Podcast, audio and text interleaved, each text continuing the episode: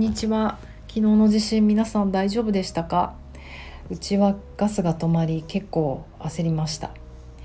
えーと、怪我した人とかがねいないといいなと思っています。えー、ボディチューニングをやっているパーソナルトレーナーの内田彩です。ということで今日はランチタイム配信なんですが、えっと、やっぱりね午前中は結構うちも植木鉢とかまあ私の驚くべき積み上げられた本棚とかがドミノ状態で倒れていてその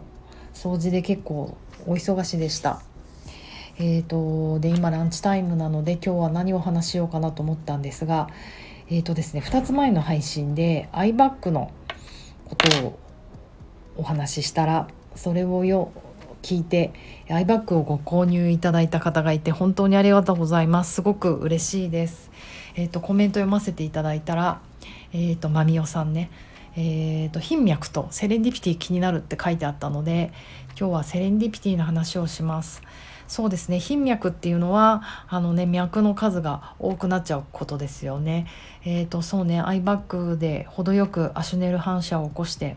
心臓に指令が瞑想神経がいってあの心拍がゆっくりになってゆっくり眠れるといいなって思ってます、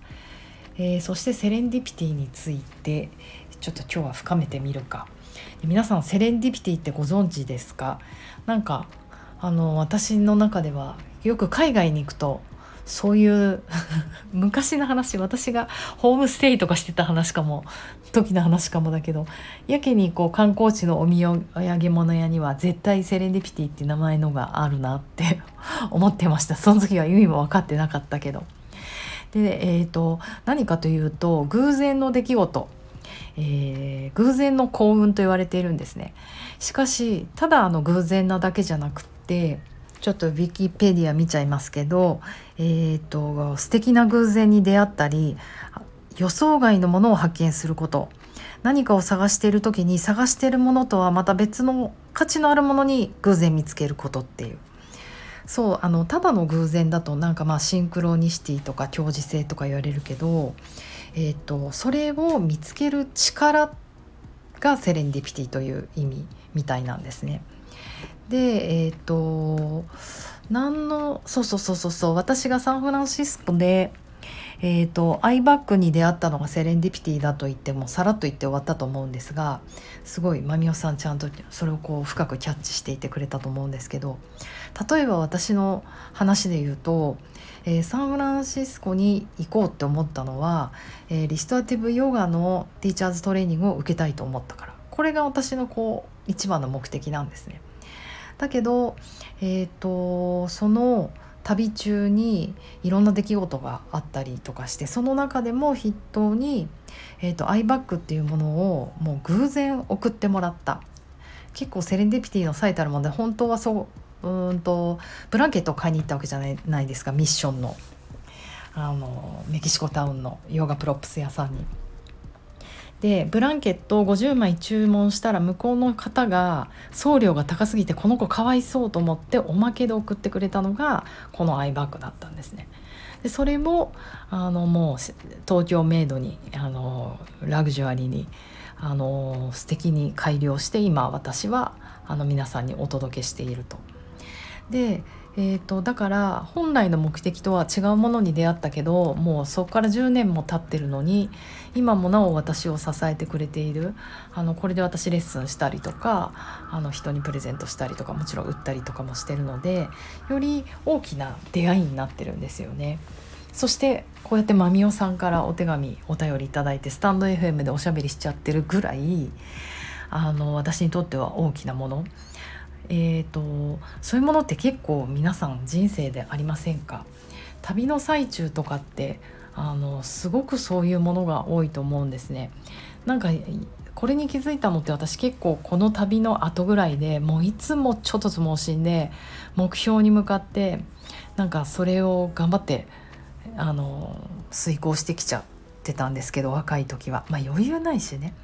でもやっぱり大人になってくるといろいろうまくいかなくてもたとえその第一の目標があのうまくいかなくても他にもらえるもんいっぱいあるなって思ってるからもう狙って旅行っちゃう。確信犯ですね。まあでも仕事をしてもそう思えるようになったらなんか別にいいやって思えるようになりました。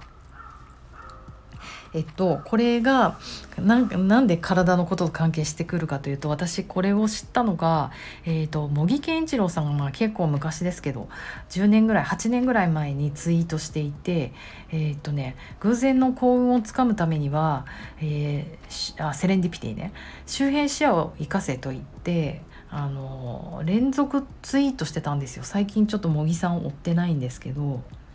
あの茂木さんって結構連連投っていうの？それでストーリーになってて面白いんですよね当時。で、えーと、それをちょっとざっと読ませていただくと偶然の幸運に出会うことをセレンディピティというもともとはイギリス初代首相ロバート・ウォルポールの息子ホラス・ウォルポールが手紙の中で偶然の幸運に出会う能力をセレンディピティと名付けようと書いてそれが元となった。まあいいかそんな情報はね。でえっ、ー、とそうそうどっから読むとわかるかな。そう。でこのセラセセレンディピティに気づくためには自分の周辺視野にあるものを見る必要があると。今自分が目的としていることばかりに気を取られ他のものに目を配ることがないと偶然の幸運を取り逃がす。これ私の若い頃ですね。何か、えー、特定のものに居ついてしまってはいけないのである。柔らかく全体を見なければいけない本当にそうで、えーと、これをまあこれ茂木さんの言葉なんですけどこれをじゃあちょっと私のここからかいもうちょっとトレーナーっぽく解説していくと,、えーと、目の使い方って、まあ、ざっくり言うと2つあって今の周辺視野っていうものと中心視野っていうものがあるんですね。要はこの目的と思ってじっと見ることをまあ中心視野うん、具体的に言うと鉛筆色鉛筆のま先端見てあこれが何の素材でできてるのかな赤なのかな青なのかなとかあの素材を見たり細かく見たりあともちろん何細かい計算をしたりとか勉強したりする時って集中しないとグッグっていう集中あるじゃないですか。認知使う頭使う人間脳使う。その時の脳ってあの目の使い方って中心視野なんですね。うん、でもう一つの周辺視野っていうのはあのその柔らかく全体を見るっていうのはもあの茂木さんが言ってるねまさにそうで実は運動してる時の目の使い方ってこれなんですよ。で特に私たちがやってるボディーワークとかってあの本当目を柔らかく使う要はもう中心視野で今皆さんちょっと実験でグッて自分のこう爪の末端とか見てもらえますか？その時に呼吸どうなってますか？あの体のどこかの緊張どうなってますか？やっぱり息を止まるし潜めるし体って緊張したと思うんですね。えーと、その状態だとやっぱり体ってうまく動かないので何て言うの部屋全体を見るようなバーンと広げた視野周辺視野を使うんですね。もうサッカーの人たちとかもそうであのグラウンドっていうんでしたっけあれねグラウンド全体を見てるからこそあの味方の人がパスを遠くにパーンって蹴るた時にキャッチできるじゃないですか。難しい。あのどもう一個。ドッジボール皆さんうまかったですか？下手でしたか？あの下手な子ってボールに振り回されちゃうじゃないですかなぜならそれは中心視野でボールを見てるからボールが右行った左行った右左ってこう首を振ってるうちにポンって当てられちゃうあの下手な子は中心視野なんですね。うまい子ってもう全部を見てるじゃないですか相手も敵も。だから首も目も振られない。うん、要は運動する時はあのこの周辺視野の使い方ができるようにならないとなかなかうまくならないんです。私なんかダンスをやっていてやっと最近気づいたんですけどやっぱり順番を覚えようとしてもう先生のことじーって見たりとかあと鏡でこう、まあ、自分のこと見ちゃうんですが鏡があると。その中心視野の使い方してるとやっぱりこうなんか最終的にうまく踊れなくってもうなんかねもうか最後鏡を外して踊ったりあのする時があったんですがその時のに気づきました。あマジ楽しいと思って。なんかもうねやっぱり周辺視野の使い方で踊った瞬間にもう体が動く部分とか自分の感覚とかまあトランスっぷり。そんなトランスしないですけど下手なので。あの全然違うんですよね。うん、ということで、えーと、運動する時は周辺視野が必要。それのトレーニングしてます。なので、えーと、セレンディピティの話に戻ると周辺視野でいないとそのあの幸せってあの偶然かってつかめないんですね。まあ、例えば茂木さんの言葉で言うと例えば喫茶店で打ち合わせをしている時に隣のテーブルにいる人が実はセレンディピティの種かもしれない目の前にいる人だけでなく周辺視野の中にあるものに心を配り気づく心の柔らかさを持つことで偶然の幸運に出会うことができるのである。あれさっき同じこと言った？まあまあ要はあの打ち合わせのね目の前にいる人のこと目の前の人にプレゼンばっかりして夢中になっちゃうけど10分前早く行って席に座ってる。まあこれも心の余裕じゃないですか。そして隣の人をパッて見たらあらなんかかっこいい男の子がいるなと思って目が合う。気づいた。素敵な人がいるってことに。もうね気づくことすらないんですが中心視野でいる人は。でも周辺視野でいる人は気づいた。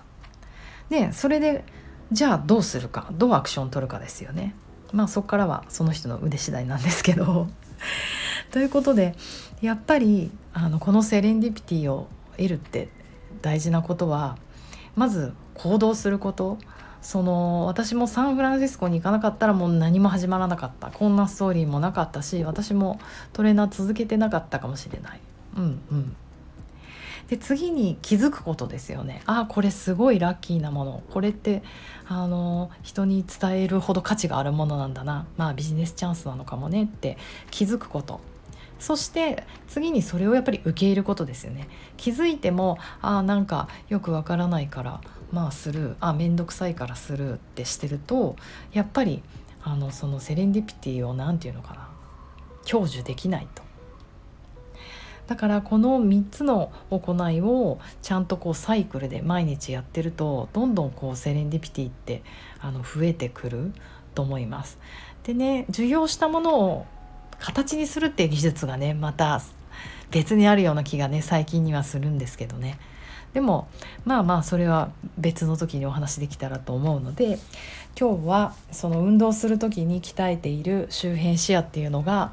セレンディピティを発見するのにものすごく役に立つよという話でした。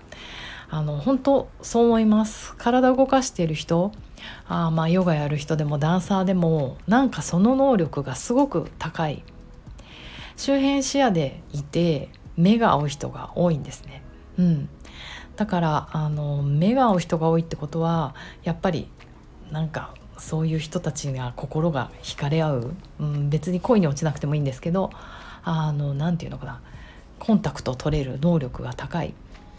そういう人たちってなんかやっぱ魅力的だなって思います。街歩いてても。ということで、えーと、今日のランチは、えー、セレンディピティについてお話ししました。えーと金曜日ももうすぐあとちょっと。あと頑張ればもうすぐ土日ということで皆さん残りのアフタヌーンも楽しく頑張ってお過ごしください。私も頑張ります。ではでは。